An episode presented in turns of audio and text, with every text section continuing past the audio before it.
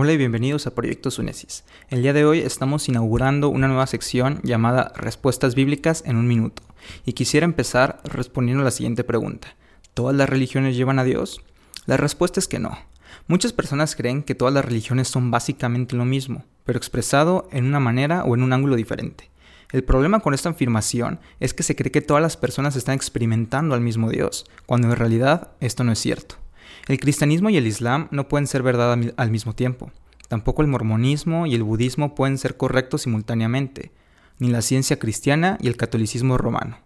Todas las religiones no pueden ser verdaderas al mismo tiempo, porque enseñan muchas cosas que se oponen entre sí. Todas pueden estar equivocadas, pero lo que es cierto es que todas ellas no pueden tener la razón, pues excluyen unas a otras. Solo el cristianismo reconoce a Jesús como el Dios eterno que se hizo hombre, murió por los pecados del mundo y resucitó al tercer día. La salvación se obtiene solamente al poner la fe y la confianza en Jesús. En las otras religiones, la salvación no es por gracia y a través de la fe, sino por obras.